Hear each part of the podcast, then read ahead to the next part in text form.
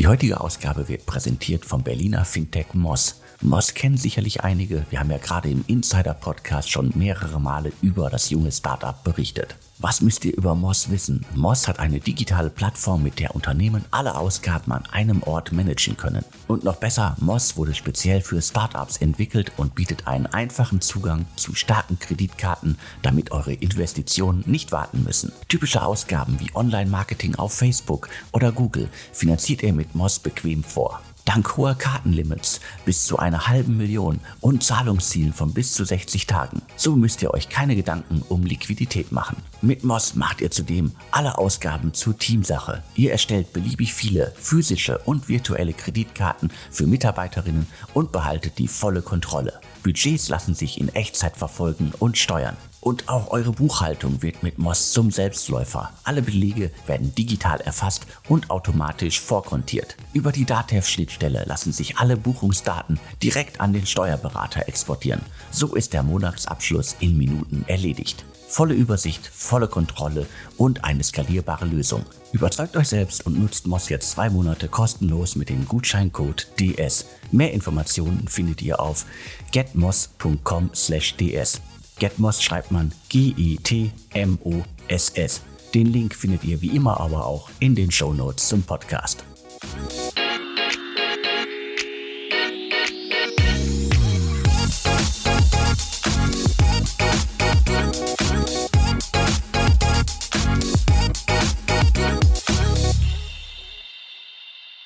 Hallo, herzlich willkommen zum Podcast von deutschestartups.de. Mein Name ist Alexander Hüsing, ich bin Gründer und Chefredakteur von deutschestartups.de. Heute spreche ich mit Julian Riedelbauer. Julian ist Partner und Leiter der deutschen Niederlassung von GP Bullhound. Wie beschreibe ich GP Bullhound am besten? Also irgendwo zwischen Technologieberatung und Investmentfirma. Hallo Julian.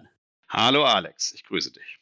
Ich hoffe, ich habe eure Beschreibung richtig wiedergegeben. Absolut richtig. Wir sind eine globale Tech-Investmentbank und Investmentfirma.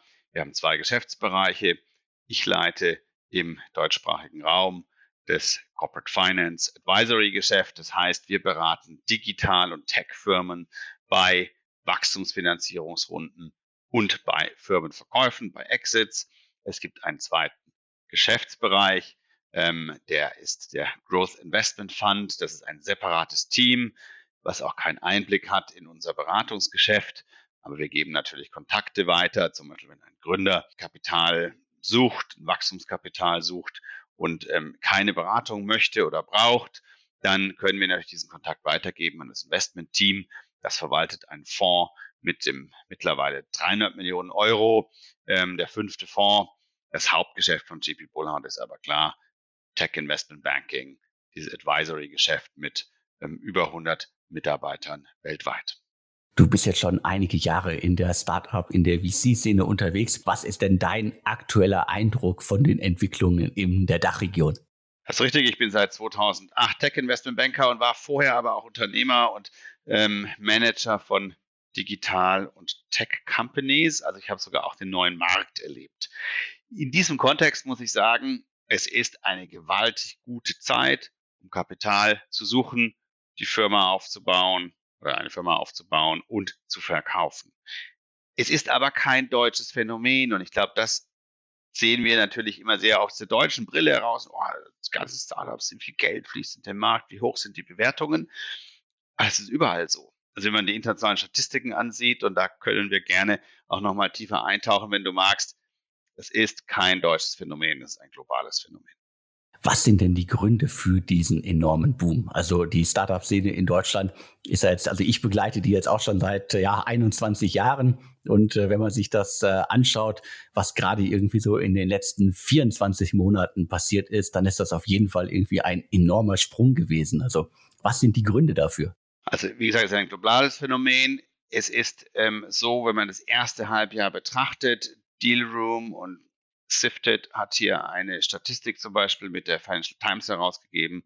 Weltweit wurde im ersten Halbjahr 2021 2,3 mal so viel Venture Capital in Firmen investiert wie ähm, im Vorjahr, also 2020. Ähm, wir haben in Europa das stärkere Wachstum noch, also weltweit 2,3 mal so viel, in Europa 2,9 mal so viel. Also, es ist tatsächlich so, Europa wächst da noch etwas stärker, hat aber auch ganz klar einen Nachholeffekt, denn USA und Asien sind da deutlich voraus. Also es ist sehr viel mehr Venture Capital in amerikanische und asiatische Firmen geschlossen als in europäische Unternehmen. Und was ist der Grund dafür?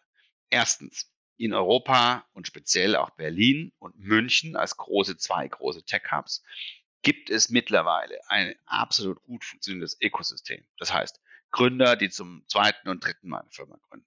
Oder Erstgründer, die aber sehr erfahrene Business Angel an Bord bekommen. Oder erfahrene Mitarbeiter einstellen können, weil dieses lokal vorhanden sind.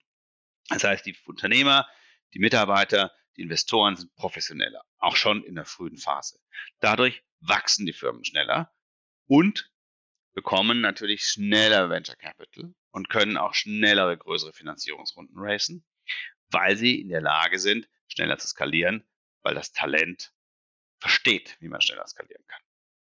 Zusätzlich ist natürlich dieses allgemeine Marktumfeld extrem gut. Das heißt, die börsennotierten Firmen sind hoch bewertet. Es funktionieren Exits über IPOs, Verkäufe an Finanzinvestoren und so weiter. Das heißt, das Ökosystem funktioniert. Drittens, es ist wahnsinnig viel Kapital im Markt durch SPACs, durch Finanzinvestoren, die sehr viel Kapital eingesammelt haben durch Family Offices, durch Privatpersonen, die in den Bereich investieren. Ich meine, Themen wie Moonfair, die Plattform, wo auch Privatpersonen als LP-Investor, also Finanzinvestor in Venture Capital und Private Equity Fonds investieren können. Das gab es früher nicht. Insofern, die sammeln alle viel mehr Geld ein. Da kann ich auch gerne noch ein paar Zahlen nennen, wenn du wünschst. Und das befeuert den Markt. Das heißt, also runtergebrochen, es ist, du hast gesagt, ein weltweites Phänomen. Europa, Deutschland profitiert aber im besonderen Maße davon. Und äh, das erklärt dann äh, vermutlich ja auch, also wenn es äh, 2,9 mal so viel ist äh, wie im Vorjahr, das erklärt natürlich dann auch die enormen Sprünge, die einfach in den vergangenen Monaten auch passiert sind. Also große 100 Millionen Runden immer mehr irgendwie Milliardenbewertungen, äh, also so viele Einhörner, Unicorns, also Unternehmen mit einer Bewertung von einer Milliarde Dollar gab es noch nie in Deutschland. Also früher war das irgendwie äh, ne, ne, nicht mal eine Handvoll, mittlerweile sind es über 20. Also es hat sich verdammt viel getan und du hast es gerade irgendwie ja schön beschrieben. Letztendlich ist ja das, was irgendwie einige Leute, die schon lange in der Szene sind, immer wieder gesagt haben. Erfolgreiche Gründer führen dazu, dass es halt, äh, die einen Exit gemacht haben, äh, weiter investieren, führen dazu, dass es irgendwann ein Ökosystem gibt und äh, davon profitieren wir jetzt gerade. Absolut. Das ist ein, ähm, sagen wir mal, Perpetuum mobile, was hier entsteht, den auch die Gründer, die dann zum zweiten Mal gründen, oder die Finanzinvestoren, also die Business Angels, die einen Exit gemacht haben, also sie zum Beispiel bei Delivery Hero, bei HelloFresh, bei Auto 1 und so weiter beteiligt waren, bei Signavio beteiligt waren. Ähm, die haben so große Rückflüsse durch die Börsengänge, durch die Verkäufe, durch diese großen Growth-Runden, wo natürlich auch viel Secondary dabei ist, ähm, also Rückflüsse an die Investoren möglich sind, denn auch, ähm, auch vor dem Exit und vor dem IPO. Da kommt wieder so viel Geld in die Szene zurück was natürlich das Ganze wiederum beschleunigt. Und diesen Effekt, den gibt's in San Francisco und der Bay Area, also Silicon Valley, schon richtig lange. Und den Effekt gibt's auch in London schon sehr viel länger. Also London alleine hat 70 Unicorns. Ähm, das ist natürlich beeindruckend. Ähm, und zwar diese Zählungen zählen auch die mit dazu, die, ich glaube, das ist eine Zählung von Shifted, die ist etwas ähm, sogar mal, schaut etwas länger zurück. Also es ist vielleicht nicht die aktuellste Definition von Unicorns. Ähm, die zählen da auch die Exits mit dazu und Firmen, die, glaube ich, seit 1990 gegründet wurden. Aber ähm, zeigt einfach, da ist London ist sehr viel weiter voraus. Und nach dieser Zählung gibt es in der Bay Area über 300 solche Unicorns. Das heißt, man überlegt, man die Bay Area gegen Europa, in die ganzen Bay Area gibt es mehr Unicorns ähm, wie in Europa. Und das ist schon, glaube ich, das zeigt, wie hoch der Nachholbedarf äh, ist. Und insofern, da muss noch mehr Geld rein in die Szene. Es müssen noch für größere und schneller die Firmen entstehen. Wir brauchen mehr Celonis, Signavio im Deep, Deep Tech und Softwarebereich. Mit Mambu und Personio tut sich einiges, aber da brauchen wir noch viel mehr. Also es muss noch mehr gegründet werden, mehr finanziert. Wir haben immer noch einen riesen Abstand zu USA, aber auch China zum Beispiel. Jetzt sind wir Deutsche ja irgendwie von äh, Geburt an quasi Bedenkenträger. Und äh, in den vergangenen Wochen, Monaten äh, gab es ja auch viele Stimmen. Und du hast es gesagt, du hast den neuen Markt, also die ganze wilde Zeit äh, auch mitgemacht. Also ist das eine Blase? Das ist ja immer dann der, der Vorwurf oder sozusagen die Bedenken, die viele haben. Das ist dann irgendwie viel Geld, das irgendwo reingesteckt wird, aber die müssen ja auch erst beweisen, dass sie es halt irgendwie schaffen, damit dauerhaft erfolgreich zu sein oder erfolgreich zu werden. Also wie viel, wie viel Blase ist denn jetzt gerade in, äh, in dem aktuellen Hype? Also auch da wieder, glaube ich, ist die weltweite Sicht wichtig und wir sind ja eine globale Investmentbank und wir machen Research in allen Städten. Die Amerikaner sehen das genauso. Die sagen auch, die Bewertungen sind richtig hoch im Moment. Aber was ist denn nicht hoch bewertet? Und da schaue ich jetzt mal über den Tech-Sektor hinaus. Cryptocurrencies. Bitcoin ist auch sehr hoch bewertet.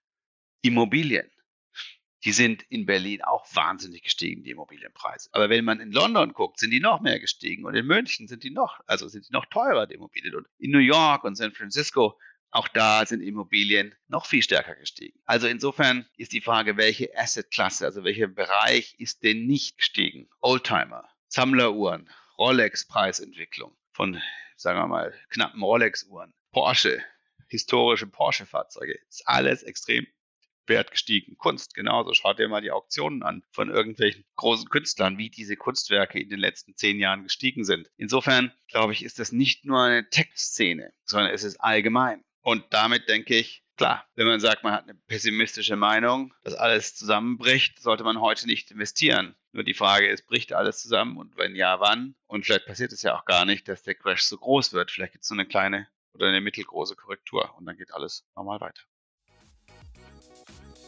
Die heutige Ausgabe wird präsentiert vom Berliner Fintech Moss. Moss kennen sicherlich einige. Wir haben ja gerade im Insider-Podcast schon mehrere Male über das junge Startup berichtet. Was müsst ihr über Moss wissen? Moss hat eine digitale Plattform, mit der Unternehmen alle Ausgaben an einem Ort managen können. Und noch besser, Moss wurde speziell für Startups entwickelt und bietet einen einfachen Zugang zu starken Kreditkarten, damit eure Investitionen nicht warten müssen. Typische Ausgaben wie Online-Marketing auf Facebook oder Google finanziert ihr mit Moss bequem vor. Dank hoher Kartenlimits bis zu einer halben Million und Zahlungszielen von bis zu 60 Tagen. So müsst ihr euch keine Gedanken um Liquidität machen. Mit Moss macht ihr zudem alle Ausgaben zur Teamsache. Ihr erstellt beliebig viele physische und virtuelle Kreditkarten für Mitarbeiterinnen und behaltet die volle Kontrolle. Budgets lassen sich in Echtzeit verfolgen und steuern. Und auch eure Buchhaltung wird mit Moss zum Selbstläufer. Alle Belege werden digital erfasst und automatisch vorkontiert. Über die DATEV-Schnittstelle lassen sich alle Buchungsdaten direkt an den Steuerberater exportieren. So ist der Monatsabschluss in Minuten erledigt. Volle Übersicht, volle Kontrolle und eine skalierbare Lösung. Überzeugt euch selbst und nutzt Moss jetzt zwei Monate kostenlos mit dem Gutscheincode DS. Mehr Informationen findet ihr auf getmoss.com/ds. Getmoss schreibt man G-E-T-M-O-S-S. Den Link findet ihr wie immer aber auch in den Show Notes zum Podcast. Man muss ja immer sagen, also dass wir in, äh, in Deutschland jetzt in den vergangenen, sagen wir, fünf, sechs Jahren sehr, sehr wenig so große Insolvenzen hatten. Also klar, es gab welche, irgendwie sowas wie Auktionata fällt mir spontan immer wieder ein, auch Lesara. Und äh, natürlich wird es auch irgendwie in den nächsten Jahren weitere Unternehmen geben, die groß sind, sagen wir, die 50, vielleicht auch 100 Millionen eingesammelt haben, die einfach, sagen wir, ja, das Geschäft aufgeben müssen, einen Fire Sale machen müssen oder im schlimmsten Fall halt irgendwie pleite werden. Aber das wird ja, wird ja dann quasi, es wird die Ausnahme sein, vermutlich. Ich glaube, das ist wichtig für ein Tech-Ökosystem, dass es auch spektakuläre Pleiten gibt und Firmen scheitern. Es ist ja schließlich Venture Capital. Die Deutschen haben es früher Wagniskapital genannt. Die Amerikaner sagen es Venture, es ist eine Chance. Da muss auch mal was pleite gehen. Das ist auch eine wichtige Marktbereinigung. Und kein VC oder Growth Equity Investor hat nur Erfolge. Private Equity Investoren, die mit einem anderen Profil investieren, die sollten keine Pleiten erleben. Aber bei einem VC ist es ganz normal, dass im Portfolio es ein, zwei Unicorn-Exits, super Highflyer gibt, zehn vielleicht, die sich mittelmäßig entwickeln und drei Unternehmen, die vielleicht auch pleite gehen und es nicht schaffen oder ein Fire Sale sind. Das ist normal, das ist gesund. Weil gäbe es keine Pleiten, wären die Investoren zu vorsichtig, wären die Investoren zu vorsichtig. Und das gibt es auch in den USA. Das sehen wir nur nicht. Aber ich meine, etwas, was auch in Berlin ausgestrahlt hat, war zum Beispiel das Thema Fab.com. Das war ein Unicorn. Möbel online. Die haben sich später in Hem umbenannt und haben es versucht, irgendwie zu retten, die Firma, aber sind am Ende pleite gegangen. Und das muss auch mal sein. Das ist auch richtig. Und das passiert in den USA genauso. Genau, in den USA passiert das genauso. Äh, wir bekommen ja schon äh, die ganz, ganz vielen Startups aus den USA meistens gar nicht mehr mit, die alle irgendwie auf dem Weg dahin verschwinden. Da ist der, der Fokus natürlich bei vielen auf die, auf die Dachregion und da kriegt man schnell mal mit, äh, wer irgendwie alles aufgegeben hat und wer verschwunden ist.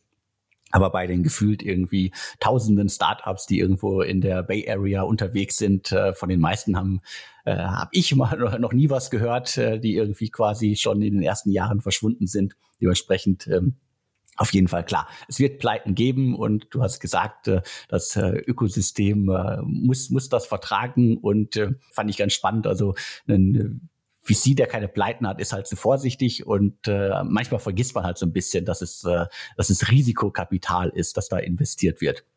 Was ich noch ganz spannend finde im Bezug auf die USA, und da hast du ja auch den oder habt ihr den globalen Blick ja auch drauf. Es äh, ist ja auf jeden Fall deutlich günstiger, einen Unicorn in Deutschland, in Europa zu finanzieren als in den USA, oder? Ja, das ist richtig. Der Kapitalbedarf, um ein Unternehmen bis zum Unicorn-Status zu bringen, ist in Europa und speziell auch Deutschland deutlich niedriger als in den USA.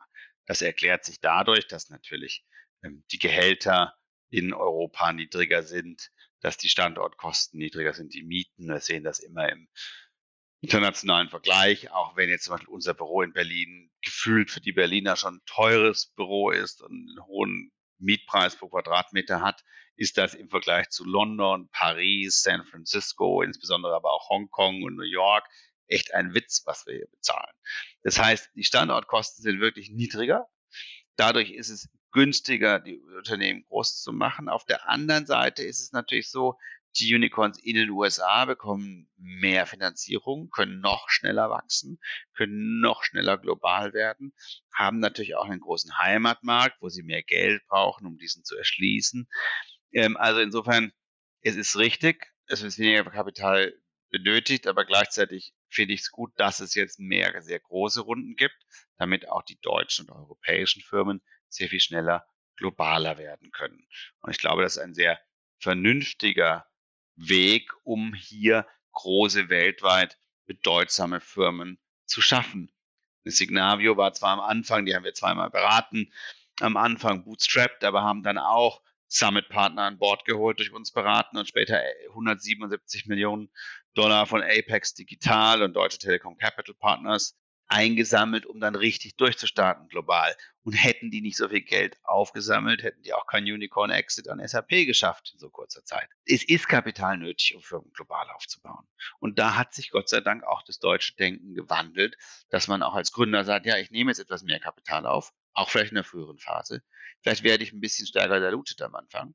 Gleichzeitig ist natürlich auch die Bewertung in frühen Phasen gestiegen, dass mehr Geld reinfließt und die Firma schneller global aufgebaut werden kann bei diesem äh, ja Millionen- oder Milliardenspiel, also wo bleiben denn da die deutschen Investoren? Also die die großen Runden werden gefühlt äh, fast alle von ähm, ja äh, amerikanischen VCs äh, finanziert. Also äh, wo, wo bleibt Deutschland? Wo bleibt das Geld aus Deutschland?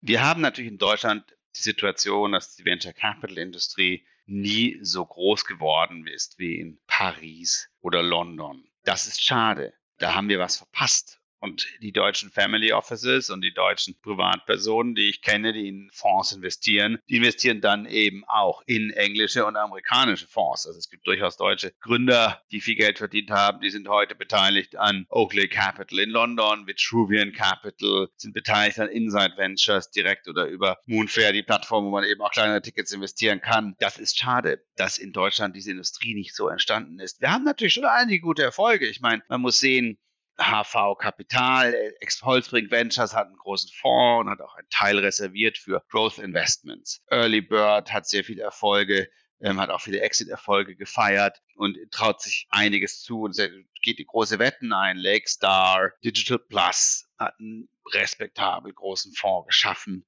Und es entstehen neue Fonds und es entstehen auch größere Fonds. Die Fonds werden größer. Ich meine, Sie sehen, 468, Alexander Kuttlich und Team ex-Rocket, hat einen großen Fonds aufgebaut, sehr schnell und hat den zweiten Fonds platziert. Cherry Ventures ist sehr erfolgreich geworden. Dann neue Setups, wo auch Ex-Gründer zusammen aufgebaut haben. Cavalry Ventures. Also da ist schon viel entstanden, aber es ist eben diese Historie dieser 20 Jahre langen Venture Capital Kultur. Da ist in Deutschland nach dem neuen Marktkollaps haben alle Angst bekommen. Und in England und Paris und also Frankreich und USA ist natürlich genauso dieser Tech-Markt 2000 gecrashed.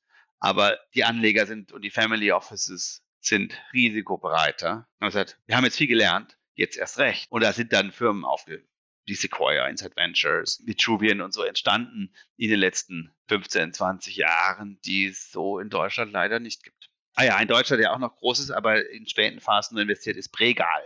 Unternehmerkapital machen auch mehr Tech-Investments, sind auch groß mittlerweile, aber eben investieren eher in profitable Unternehmen und nicht so wie jetzt Inside Ventures oder Channel Atlantic in, oder Vitruvian sehr schnell wachsende und noch verlustreiche Unternehmen die Frage, die man sich ja dabei auch immer stellen muss, ist dann, äh, du hast es ja gerade gesagt, sowas wie H4 Capital sind äh, sehr groß geworden. Die haben, glaube ich, irgendwie über 530 Millionen Euro in ihrem letzten Fonds. Also das ist schon eine große Nummer, aber halt im internationalen Vergleich, bedingt durch die Historie, halt ja klein und gefühlt werden halt, äh, auch wenn sie zuletzt größer geworden sind, die deutschen Fonds, werden sie im internationalen Maßstab immer kleiner da ist für mich halt immer auch die Frage, wo sollen die denn dann noch halt investieren? Also äh, salopp gesagt oder ketzerisch gesagt kann man sagen, irgendwie viele, viele deutsche VCs wurden irgendwie zu, zu Seed-Investoren degradiert, weil halt irgendwie so Sachen wie äh, ja, Geldgeber wie Tiger Global einfach so dermaßen mit Geld um sich schmeißen, dass man da kaum mithalten kann.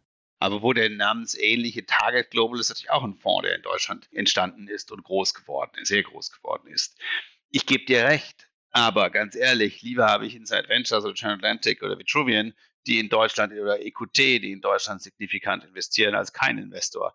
Weil das Problem in Deutschland ist eben, die Family Office sind total vorsichtig, die Lebensversicherungskultur groß gewesen. Das heißt, der Deutsche hat eben Geld in die Lebensversicherung investiert und die dürfen wiederum nicht in Venture Capital investieren. Da wird jetzt einiges, ändert sich gerade einiges regulatorisch. Und wir sind da ins Hintertreffen geraten. Auf der einen Seite. Auf der anderen Seite müssen wir eben damit das Beste draus machen und das machen wir gerade der Textszene. Wir holen uns das internationale Geld und dann der sehr reiche deutsche Gründer hat dann natürlich auch investiert in Insight vielleicht und dann kommt das Geld dann auch wieder doch indirekt zurück. Und es gibt jetzt ganz neue Fonds wie diese Flex Capital oder 10x Founders von Robert Woodke, Felix Haas und Co. Da gibt schon Neues und da passiert auch Neues, aber wir sind ganz klar, das sagst du im Hintertreffen und es werden unglaublich viele Gelder eingesammelt im Moment. Also es gibt eine Statistik ähm, von Financial Times im ersten Halbjahr wurden 580 Milliarden LP-Commitments, das heißt eben Investoren, die sagen, sie investieren in den nächsten Fonds,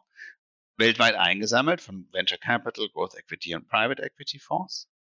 Wenn man das hochrechnet auf das Gesamtjahr, und wenn das so weiterginge, so das zweite Halbjahr, die Fonds genauso viel Geld einsammeln von Investoren, dann haben die gesamten Equity-Fonds so viel Geld in diesem Jahr eingesammelt wie in den letzten 20 Jahren in Summe. Es zeigt, wie viel Geld da reinfließt. Und da gebe ich dir recht, die Deutschen müssen sich massiv anstrengen, dass die Fonds groß genug werden und sie in dem Spiel mitspielen können. Gleichzeitig muss ich aber auch sagen, ein deutscher Gründer, nicht jeder Gründer ist in der Lage oder gewillt oder möchte sich mit einem Investor auseinandersetzen, der in den USA sitzt, der kein Büro in Deutschland hat. Da gibt es auch Gründer, die sagen, ich möchte meinen Coach hier in Deutschland haben, ich möchte wenn ich hier im Büro ein Problem habe, mich mit dem Christian Saller von HV Kapital zum Kaffee treffen können und gecoacht werden. Oder wenn ich in München bin, möchte ich Felix Haas oder Robert Wuttke sprechen und einfach mal Input bekommen, wie ich das Problem lösen kann. Persönlich, sofort.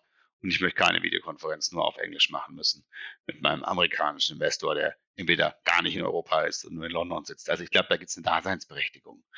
Und ähm, der Gründer, der zum zweiten, dritten Mal die Firma gründet, der hat vielleicht kein Problem damit, der braucht nur das Geld und vielleicht einen schnellen Marktexzess in den USA.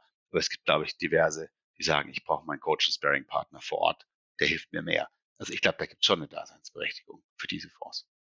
Definitiv. Und äh, ich äh, hoffe ja auch immer, dass äh, diverse deutsche VCs äh, äh, auch noch viel näher dran sind an den, äh, den heißen Themen. Und äh, das hat sich ja auch in den letzten Jahren immer wieder gezeigt dass gerade irgendwie die erfolgreichen Gründer jetzt äh, runtergebrochen auf Berlin, dass sie halt ein gutes Näschen gehabt haben und da auch innerhalb von kurzer Zeit halt irgendwie erfolgreiche Fonds aufbauen konnten.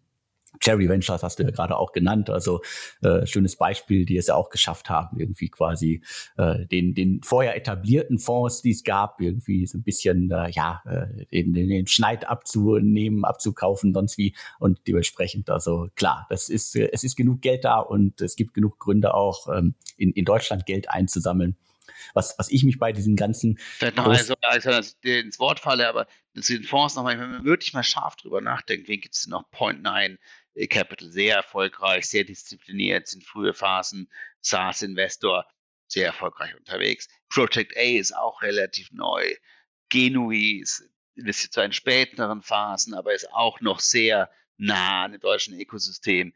Da gibt schon, wenn man so richtig mal drüber nachdenkt, schon viele Fonds. Und da hat sich schon viel getan. Es reicht nur noch nicht aus, um international da richtig in der Top-Liga mitzuspielen. Genau, also Cusp Capital aus Essen, der auch noch relativ neu, auch direkt mit Richtig. 300 Millionen Fonds gestartet. Also dementsprechend da äh, gibt's äh, gibt's genug äh, Ansätze und Crosslantic gibt's auch noch. Also es ist, also ich glaube, man kommt da, glaube ich, auf viel mehr Fonds, als man so im ersten Moment drüber nachdenkt oder im ersten Moment spontan in der Antwort hat. Auf jeden Fall. Also, äh, was ich gerade sagen wollte, also was, was ich bei der ganzen Sache halt spannend finde, ist, also jetzt wird irgendwie massiv investiert und äh, das ist ja alles noch irgendwie eine ganz frühe Entwicklung. Also der ganze Unicorn-Hype äh, ist halt die Frage, wo endet das dann mal so in einigen Jahren? Also bei einigen vielleicht in drei, bei anderen erst in fünf Jahren. Also sowas wie Personio, äh, ist es dann quasi das große globale Unternehmen dann irgendwann, das börsennotiert ist. Also wo geht die Reise hin für die allermeisten Unternehmen, die jetzt irgendwie quasi Unicorn-Status erreicht haben, die große dreistellige Millionenbeträge eingesammelt haben von deutschen oder halt vor allen Dingen von internationalen Investoren? Also führt dieser Weg immer alles so zwangsläufig äh, zum IPO? Oder glaubst du, dass dann auch irgendwann in den nächsten Jahren deutsche oder halt auch äh, andere Unternehmen, vor allen Dingen aus den USA, irgendwie 10 Milliarden und mehr in die Hand nehmen, um solche Unternehmen dann zu kaufen? Das entwickelt sich über die Zeit. Und zwar aus mehreren Bereichen. Natürlich fehlt uns die Nasdaq. Und das ist auch tatsächlich, wenn man schon unser Büro in Stockholm befragt oder in London, da gibt es natürlich diese, diese Nasdaq North in Stockholm. Da kann man auch mit 100 Millionen für Wert schon ein IPO machen. Und das ist dann ein guter IPO zu einer hohen Bewertung. Da sind diese ganzen Gaming-Firmen zum Beispiel gelistet worden, aber gibt es auch sehr viele IPOs von so mittelgroßen Tech-Firmen, 100, 200, 300 Millionen ähm, die in Deutschland sehr selten sind. Ich meine, das gibt es in Deutschland auch. Zum Beispiel Enphone, dieser virtuelle Telefonanbieter, die Virtual PBX, Cloud-Telefonie ist an die Börse gegangen und schlägt sich da ganz gut. Und wir haben natürlich auch große äh, IPOs, die sehr bekannt sind, wie jetzt HelloFresh oder Auto 1 oder ähm, Delivery Hero und Zalando von früher. Das sind schon wichtige und richtige Möglichkeiten für Exits. Es ist aber so, dass ich glaube, dieser Markt sich, da ist wiederum das Ökosystem in Deutschland auch wiederum zu jung und da hat auch diese, dieser neue Marktjock vom Jahr 2000 immer noch nicht ganz überwunden, dass eben diese, diese Tech-Börse nicht so existiert. Ich glaube, das löst sich wie folgt auf. Erstens, es gibt mehr IPOs und Exits, auch in Deutschland. Zweitens, auch die Stockholmer Börse guckt mal und schaut und versucht auch mal deutsche Firmen zum IPO in diesen Börsensegmenten zu äh, motivieren. Da ist dann leider auch wieder die, aus, die Antwort, vielleicht das Ausland hilft uns. Die Specs, egal wie gut oder schlecht sie manchmal be, sagen wir, beschrieben sind und äh, bewertet werden von der Presse, SPAC ist eine Möglichkeit, früher an die Börse zu kommen. Ähm, Home2Go hat das vorgemacht, Lilium hat das vorgemacht das ist jetzt nicht unbedingt immer unumstritten, aber tatsächlich für das Unternehmen eine Möglichkeit, die nächste Finanzierungsrunde zu erreichen. Und an der Börse müsste natürlich bestehen, ähm, können aber auf der anderen Seite auch in Shareholdern liquide Aktien und Anteile bieten. Das heißt, wird dann liquide das Unternehmen. Ähm, es gibt aber noch viele andere Möglichkeiten des Exits, natürlich den Verkauf an Strategen, die selber börsennotiert sind.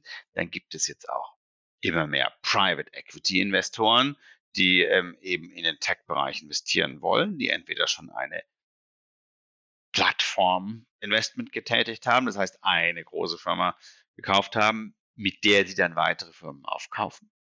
Da gibt es viele Tech-Companies in den USA, die auch in Europa gerne zukaufen. Wir haben schon diverse Firmen an diese verkauft.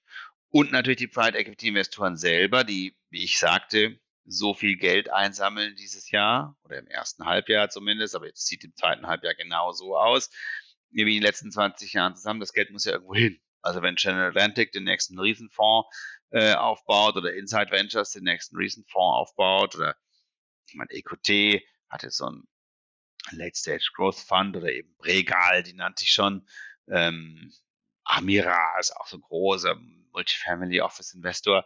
Die ähm, Amira, was ist sehr bekannt geworden durch die Tony Box, durch diesen sehr teuren Kauf der Tony Box.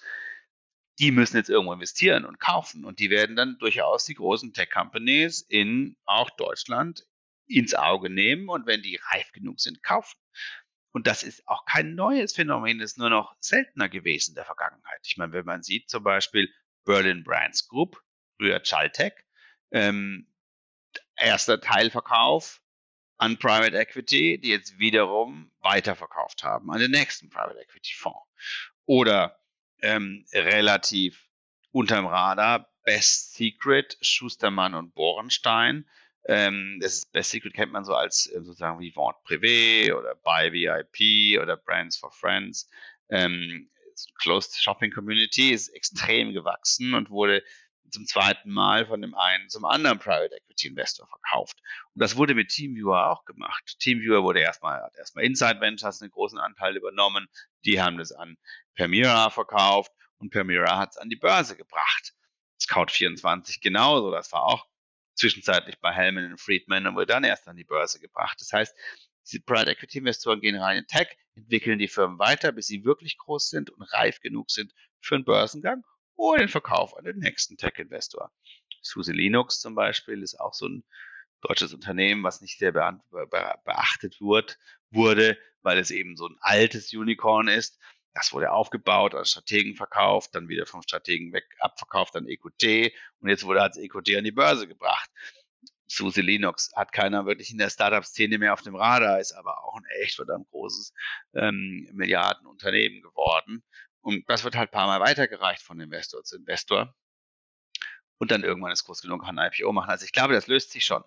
Oder wir sehen auch, dass Startups Startups übernehmen. Also ähm, große Tech-Companies kaufen eben etwas kleinere Tech-Companies, um noch größer zu werden da wird sich noch ganz viel tun und das ist natürlich auch für uns Tech-Investment-Banker ein großes Spielfeld und da werden wir noch sehr viele Deals machen in Deutschland. Ja, ich hoffe, dass ihr da noch viele Deals äh, machen könnt. Also äh, aktuell gibt es ja auch so ein äh, Beispiel Zo Plus, wo sich ja gefühlt gerade irgendwie äh, mehrere Investoren drum gestritten haben und jetzt zusammengetan haben und schauen wir mal, ob es da auch noch irgendwie bald einen Vollzug gibt. Also es ist äh, sehr, sehr viel Dynamik im Markt auf jeden Fall vorhanden und äh, letztendlich muss man natürlich als Gründer auch immer wissen und äh, das Spiel auch mitspielen wollen. Und äh, dementsprechend äh, nicht bei jedem wird die Reise so aussehen. Der eine oder andere wird vielleicht auch vorher aussteigen. Letztendlich ist es natürlich auch immer die Frage, ob man das als Gründer dann alles äh, mitmachen will oder wo quasi dann der Punkt ist als Gründer, wo man sagen kann, so die Reise sollen dann andere weitergehen. Also ich ähm, mache mein Unternehmen als Gründer gerne groß. Vielleicht mache ich auch noch ein IPO mit. Aber auf dem Weg hin äh, wird sicherlich der, der ein oder andere vorher auch aussteigen wollen, weil es einfach nicht mehr sein Ding ist. Das ist aber auch natürlich und richtig und vernünftig, weil man dann das irgendwann weitergeben muss, das Unternehmen ins professionelle Management, was eben dann eher Manager ist als Gründer. Ich meine, Lars Hinrichs als früher Gründer hat Xing an die Börse gebracht und ist dann auch irgendwann ausgestiegen und ist dann Investor geworden. Genauso Lukas Gadowski der hat eben auch für irgendwann in andere Hände gegeben. Ich glaube, das ist auch ein vernünftiger Prozess. Entweder man sucht sich jemanden, mit dem man dann die Firma richtig weiterentwickelt. Also, wenn man Google sieht, Eric Schmidt wurde auch irgendwann von den Google-Gründern gehired. Also, wir brauchen hier einen super erfahrenen Manager der die Firma in die nächste Liga bringt. Das macht nicht jeder so. Ich meine, Bill Gates hat da lange durchgehalten und war lange CEO von Microsoft. Manche, manchen macht das Spaß, die entwickeln sich weiter, die werden vom Unternehmer zum Manager und dann CEO einer globalen Company. Andere sagen, das ist mir zu groß, habe ich keine Lust mehr, so ein großes Schiff zu führen. Ich will lieber wieder ein Schnellboot gründen und aufbauen oder Investor sein und äh, mich meines Geldes erfreuen, was ich habe. Ich glaube, da gibt es verschiedene Wege und alles ist gut fürs Tech-Ökosystem, weil der Gründer, der rausgeht und wieder Investor wird und Business Angel oder was Neues gründet, befeuert natürlich auch wieder dieses Perpetuum mobile. Und ähm, man sieht auch, das funktioniert. Also ich habe jetzt ähm, zum Beispiel aktuelle Zahlen mal aus Pitchbook durchsehen lassen von meinem Team. Also im dritten Quartal zum Beispiel wurden in Deutschland 13 Milliarden, 13,7 Milliarden investiert laut Pitchbook. Das ist schon ein, der Markt läuft. Und da tut sich viel und da gibt es auch Möglichkeiten für Gründer irgendwann in der Entwicklung des Unternehmens vielleicht den Staffelstab weiterzugeben an das Top-Management, was nach und nach auch in Deutschland mittlerweile aus dem Ausland kommt. Und es werden, weil die Runden so groß sind, können auch wettbewerbsfähige Gehälter bezahlt werden. Und wie man hört und liest, kommen ja auch immer mehr Manager aus England, aus besonders auch den USA nach Deutschland und steigen in die Firmen mit ein und entwickeln die weiter. Und das ist, glaube ich, sehr, sehr wichtig.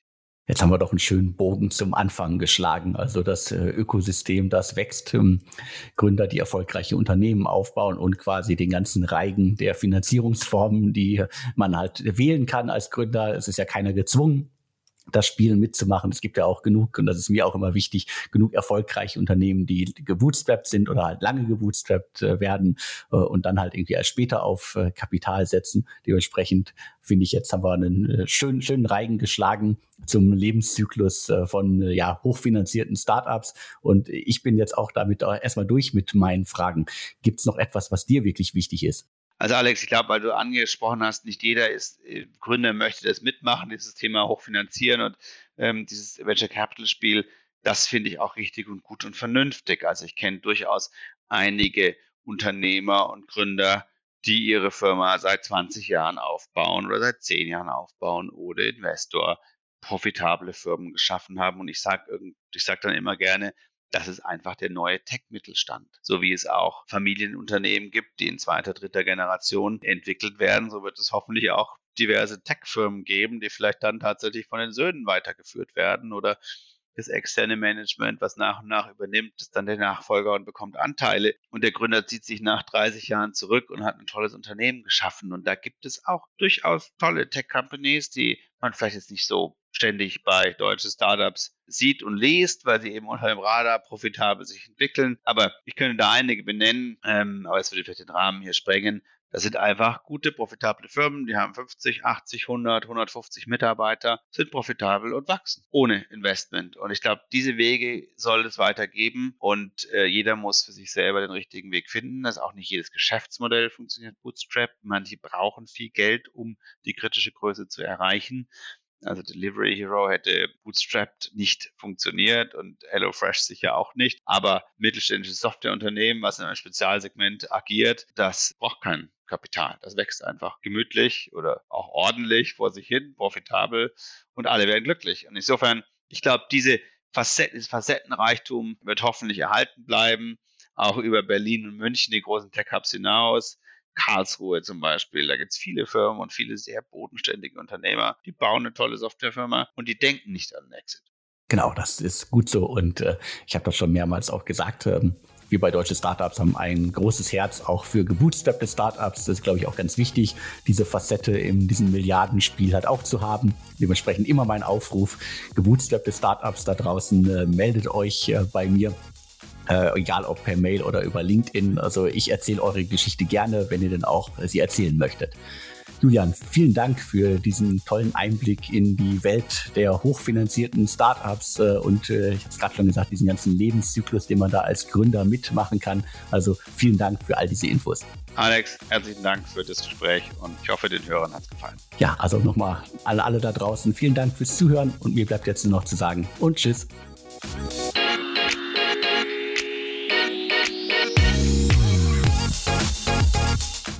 Die heutige Ausgabe wird präsentiert vom Berliner Fintech Moss. Moss kennen sicherlich einige. Wir haben ja gerade im Insider-Podcast schon mehrere Male über das junge Startup berichtet. Was müsst ihr über Moss wissen? Moss hat eine digitale Plattform, mit der Unternehmen alle Ausgaben an einem Ort managen können. Und noch besser, Moss wurde speziell für Startups entwickelt und bietet einen einfachen Zugang zu starken Kreditkarten, damit eure Investitionen nicht warten müssen. Typische Ausgaben wie Online-Marketing auf Facebook oder Google finanziert ihr mit Moss bequem vor. Dank hoher Kartenlimits bis zu einer halben Million und Zahlungszielen von bis zu 60 Tagen. So müsst ihr euch keine Gedanken um Liquidität machen. Mit Moss macht ihr zudem alle Ausgaben zur Teamsache. Ihr erstellt beliebig viele physische und virtuelle Kreditkarten für Mitarbeiterinnen und behaltet die volle Kontrolle. Budgets lassen sich in Echtzeit verfolgen und steuern. Und auch eure Buchhaltung wird mit Moss zum Selbstläufer. Alle Belege werden digital erfasst und automatisch vorkontiert. Über die DATEV-Schnittstelle lassen sich alle Buchungsdaten direkt an den Steuerberater exportieren. So ist der Monatsabschluss in Minuten erledigt. Volle Übersicht, volle Kontrolle und eine skalierbare Lösung. Überzeugt euch selbst und nutzt Moss jetzt zwei Monate kostenlos mit dem Gutscheincode DS. Mehr Informationen findet ihr auf getmoss.com/ds. Getmos schreibt man G-E-T-M-O-S-S. Den Link findet ihr wie immer aber auch in den Show Notes zum Podcast.